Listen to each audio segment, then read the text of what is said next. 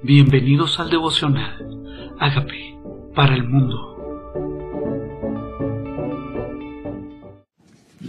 Lucas capítulo 23 Jesús ante Pilato.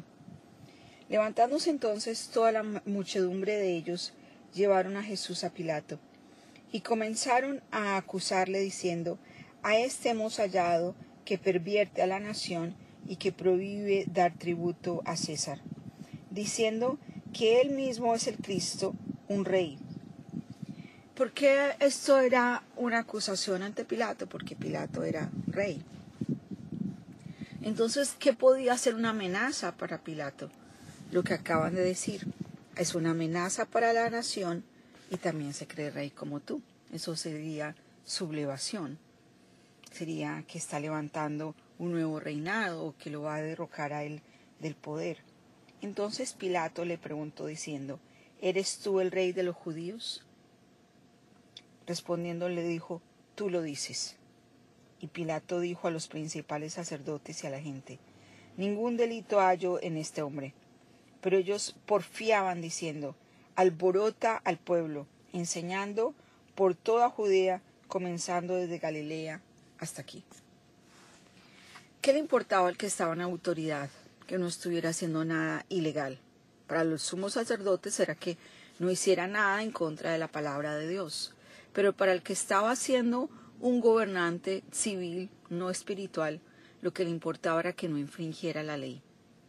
Y por estos, estos sacerdotes, considerando ellos que estaba siendo una amenaza para su vida espiritual, encontraron de la manera más astuta poder decirle al rey, él no quiere que la gente diezme, no, perdón, no quiere que la gente dé tributo, no quiere que la gente pague taxes, no quiere que la gente pague impuestos. Y esto sería algo bien grave para alguien que vive de los taxes y que es un gobernante y que es además romano, representante de los romanos, que pide dinero de los judíos para sustentar la corona. Claro, ¿cuál era el mensaje? Él alborota al pueblo, y él no deja que la gente te dé tributo. Entonces Pilato, oyendo decir Galilea, preguntó si él era Galileo, porque esa no era su jurisdicción. Es como si lo hubieran llevado al condado equivocado. Entonces él quería definitivamente no tener nada que ver con este asunto. dijo, y al saber que era de jurisdicción de Herodes, le remitió a Herodes. Entonces Herodes, viendo a Jesús, se alegró mucho, porque había hacía tiempo que deseaba verle, porque había oído muchas cosas acerca de él. Recordamos que este es el mismo Herodes que había degollado a su primo Juan. ¿Cuáles serían los argumentos que el enemigo tendría en nuestra contra para acusarnos? El enemigo muchas veces va a utilizar mentiras, creencias erróneas, engaños, para llegar a nuestra mente acusándonos para que nuestra vida no se sienta digna, perdonada, justa. Satanás se llama padre de mentiras y su tarea es acusar. Y nosotros muchas veces ante nuestro Padre lo que experimentamos es acusación. Y tenemos que empezar a discernir qué voces vienen de Dios y qué voces no vienen de Él. A veces es la culpa la que manejamos, a veces es engaños que tenemos acerca de, nosotros mismos y nuestra identidad. Él cuestionó quién eres, quién eres. Y el enemigo siempre va a empezar a cuestionar en nuestras vidas quién eres, cuál es tu posición. ¿Eres rey? ¿Eres hijo de Dios? Esas son las cuestiones que el enemigo usa para atacar nuestra identidad. Y por eso es tan importante tener nuestra identidad clara, porque no importa qué enemigos lleguen a nuestra mente, qué mentiras, qué acusaciones, si nuestra relación con Dios es clara, entendiendo quién es nuestro Padre y de quién somos nosotros hijos. Eso nos va a salvar de tambalear frente a una acusación, frente a un engaño del enemigo, la identidad. Y es importante que nosotros tengamos clara esa identidad. Para Herodes era encontrarse a alguien más, alguien famoso a quien él quería conocer. Alguien que simplemente quería ser, que era tan popular o mucho más popular que Juan, y le interesaba escucharlo hablar simplemente por saber más, por, por curiosidad. Y hacía muchas preguntas, pero él nada respondió. Y estaban los principales sacerdotes y los escribas acusándoles con gran vehemencia. ¿Qué es acusarle con vehemencia? Con argumentos, con compasión, con convicción. Sí, acusaciones, mentiras, engaños. Nosotros no estamos oyendo, no están escritas esas acusaciones, pero cuántas cosas podrían decir con vehemencia. A veces las voces del enemigo son vehementes, son convincentes son bullosas. A veces el enemigo habla con voz audible a nuestra mente, a través de personas, usando gente, tratando de acusarnos delante del Padre, tratando de hacernos sentir indignos, no perdonados, no amados, no justos, no importantes, no aceptados. Esa es la vehemencia que el enemigo tiene. Persiste, persiste nosotros tenemos que tener una convicción tan clara de por qué estamos ahí, de cuál es la voluntad de Dios para nuestras vidas, de por qué estamos haciendo lo que hacemos, sabiendo que nuestro Padre Celestial que nos llevó hasta esas instancias, tenemos que tener una convicción tan clara de la verdad que podamos discernir entre la verdad y la mentira, porque a veces la vehemencia del enemigo es tan alta y las, los argumentos que escuchamos a nuestro alrededor son voces tan convincentes que pensamos que son reales. Y de pronto el más astuto el más elocuente se las cree y termina siendo convencido de esas mentiras. Y por eso la verdad es tan poderosa que la tengamos clara, porque a veces el, el enemigo tiene argumentos demasiado aparentemente sólidos. Lo acusaban con vehemencia. Entonces Herodes con su soldado le menospreció y escarneció, vistiéndole de una ropa espléndida, y volvió a enviarle a Pilato. ¿Qué más hizo el que estaba en autoridad? Escarnecerle. Escarnecerle. Lo menospreció. ¿Se ha sentido eso? Es otra sensación que el Señor ha sentido por ti. Menosprecio. Menosprecio. Se han burlado de ti, te han menospreciado, te han rechazado. ¿Te han sentido menos que otros? ¿Te han tratado como menos que los demás? Pues Jesús también sintió eso, sintió menosprecio, además de todas las voces de a su alrededor, también sentía menosprecio. Y se hicieron amigos Pilato y Herodes aquel día, porque antes estaban enemistados entre sí. Y a veces eh, tremendamente el enemigo se une, una mentira se une con otra, una persona se une con otra para confabular su propósito en común, que era, que era Jesús, les hizo unirse.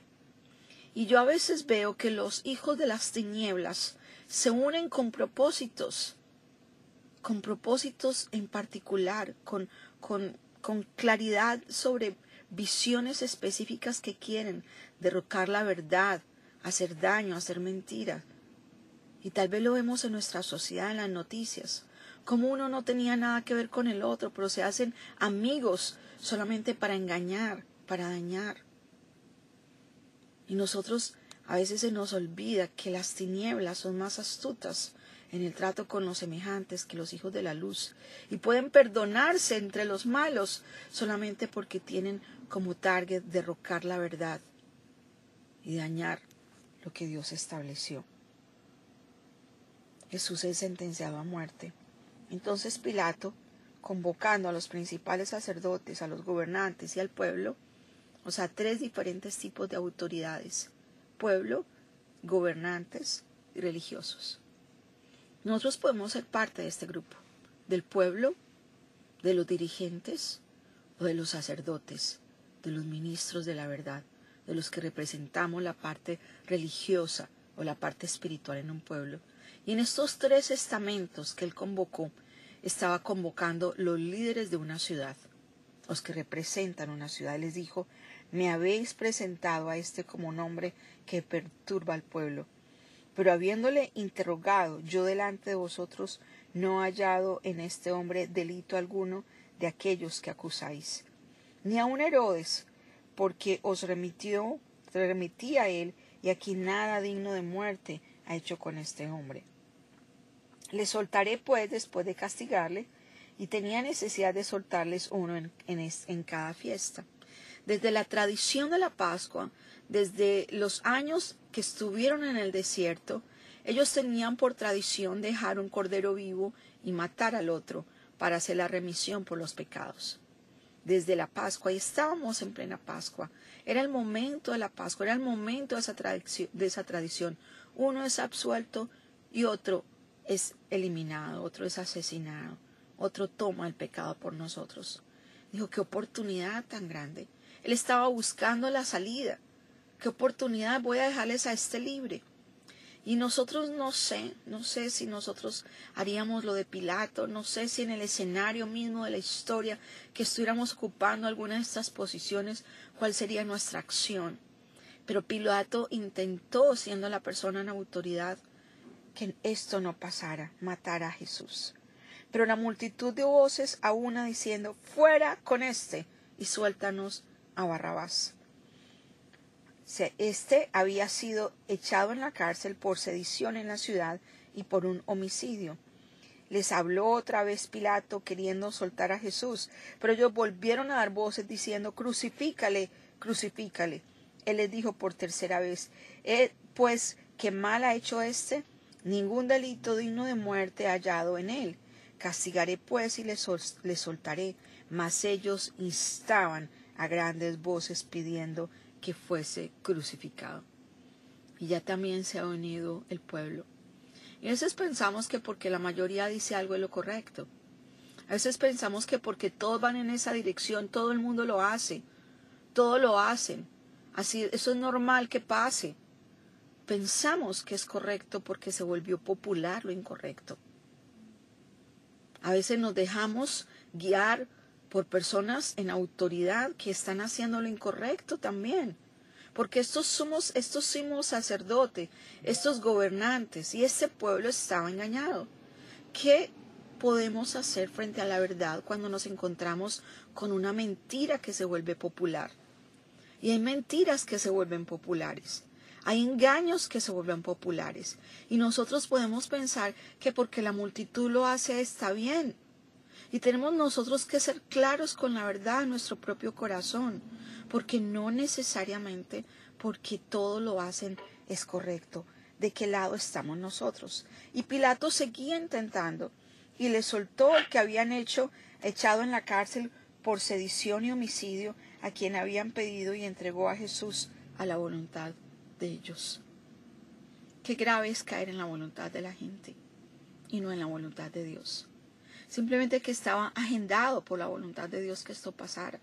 Dios lo permitió, Dios lo orquestó, Dios endureció el corazón de la gente, permitió que eso hicieran.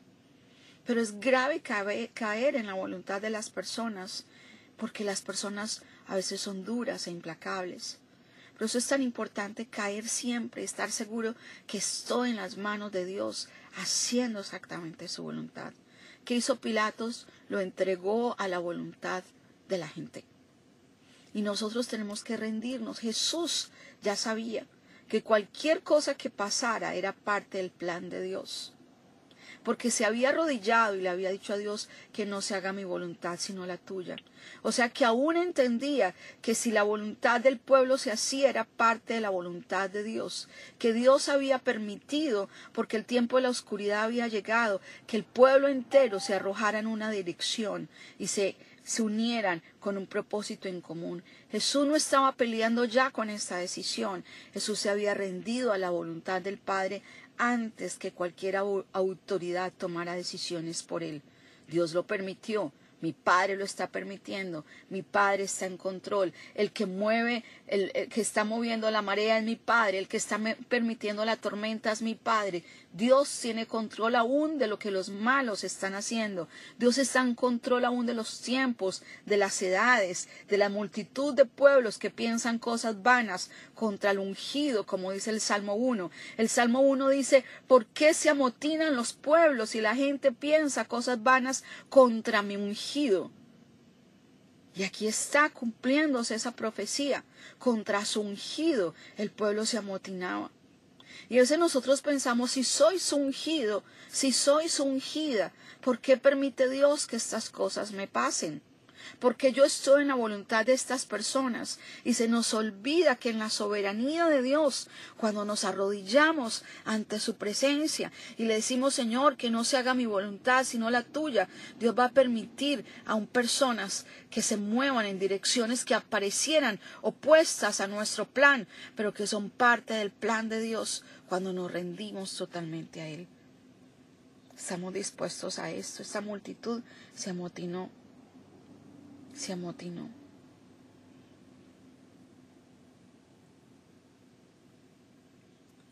Y sigue, nos entregó a la voluntad de ellos. ¿Qué tal si le decimos al Señor, si usted tiene una persona en autoridad sobre usted, sobre que cualquier decisión que tome esta persona sea guiada por ti? Que cualquier decisión que esta persona está en autoridad sobre mí sea inclinada por ti. Y la recibiré como la tuya, Señor a no ser que me mande a hacer algo en contra de tu palabra. Recibiré que tú lo permitiste, Señor, y me voy a sujetar a tu plano. Hoy bendigo a los que están en autoridad y sus decisiones. Hoy bendigo a los que están en autoridad y lo que permiten, Señor.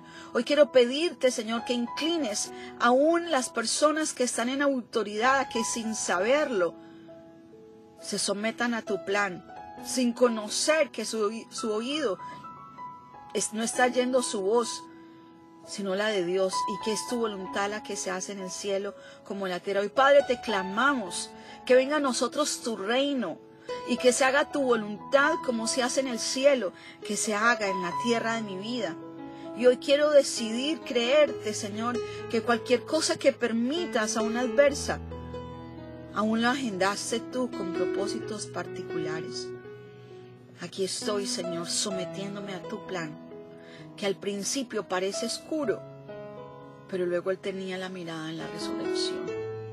Y nosotros tenemos la mirada no en lo terrenal, sino en que Dios nos ha asignado un reino. Aquí está nuestro corazón, Señor, entendiendo que hay injusticias a nuestro alrededor, que hay menosprecio a nuestro alrededor, pero que nada de eso lo desconoces tú y que tú lo sufriste para nosotros. Señor Jesucristo, reconozco que soy pecador. Te pido que entres a mi vida como Señor y Salvador y hagas de mí la persona sana y libre que tú quieres que yo sea. Amén.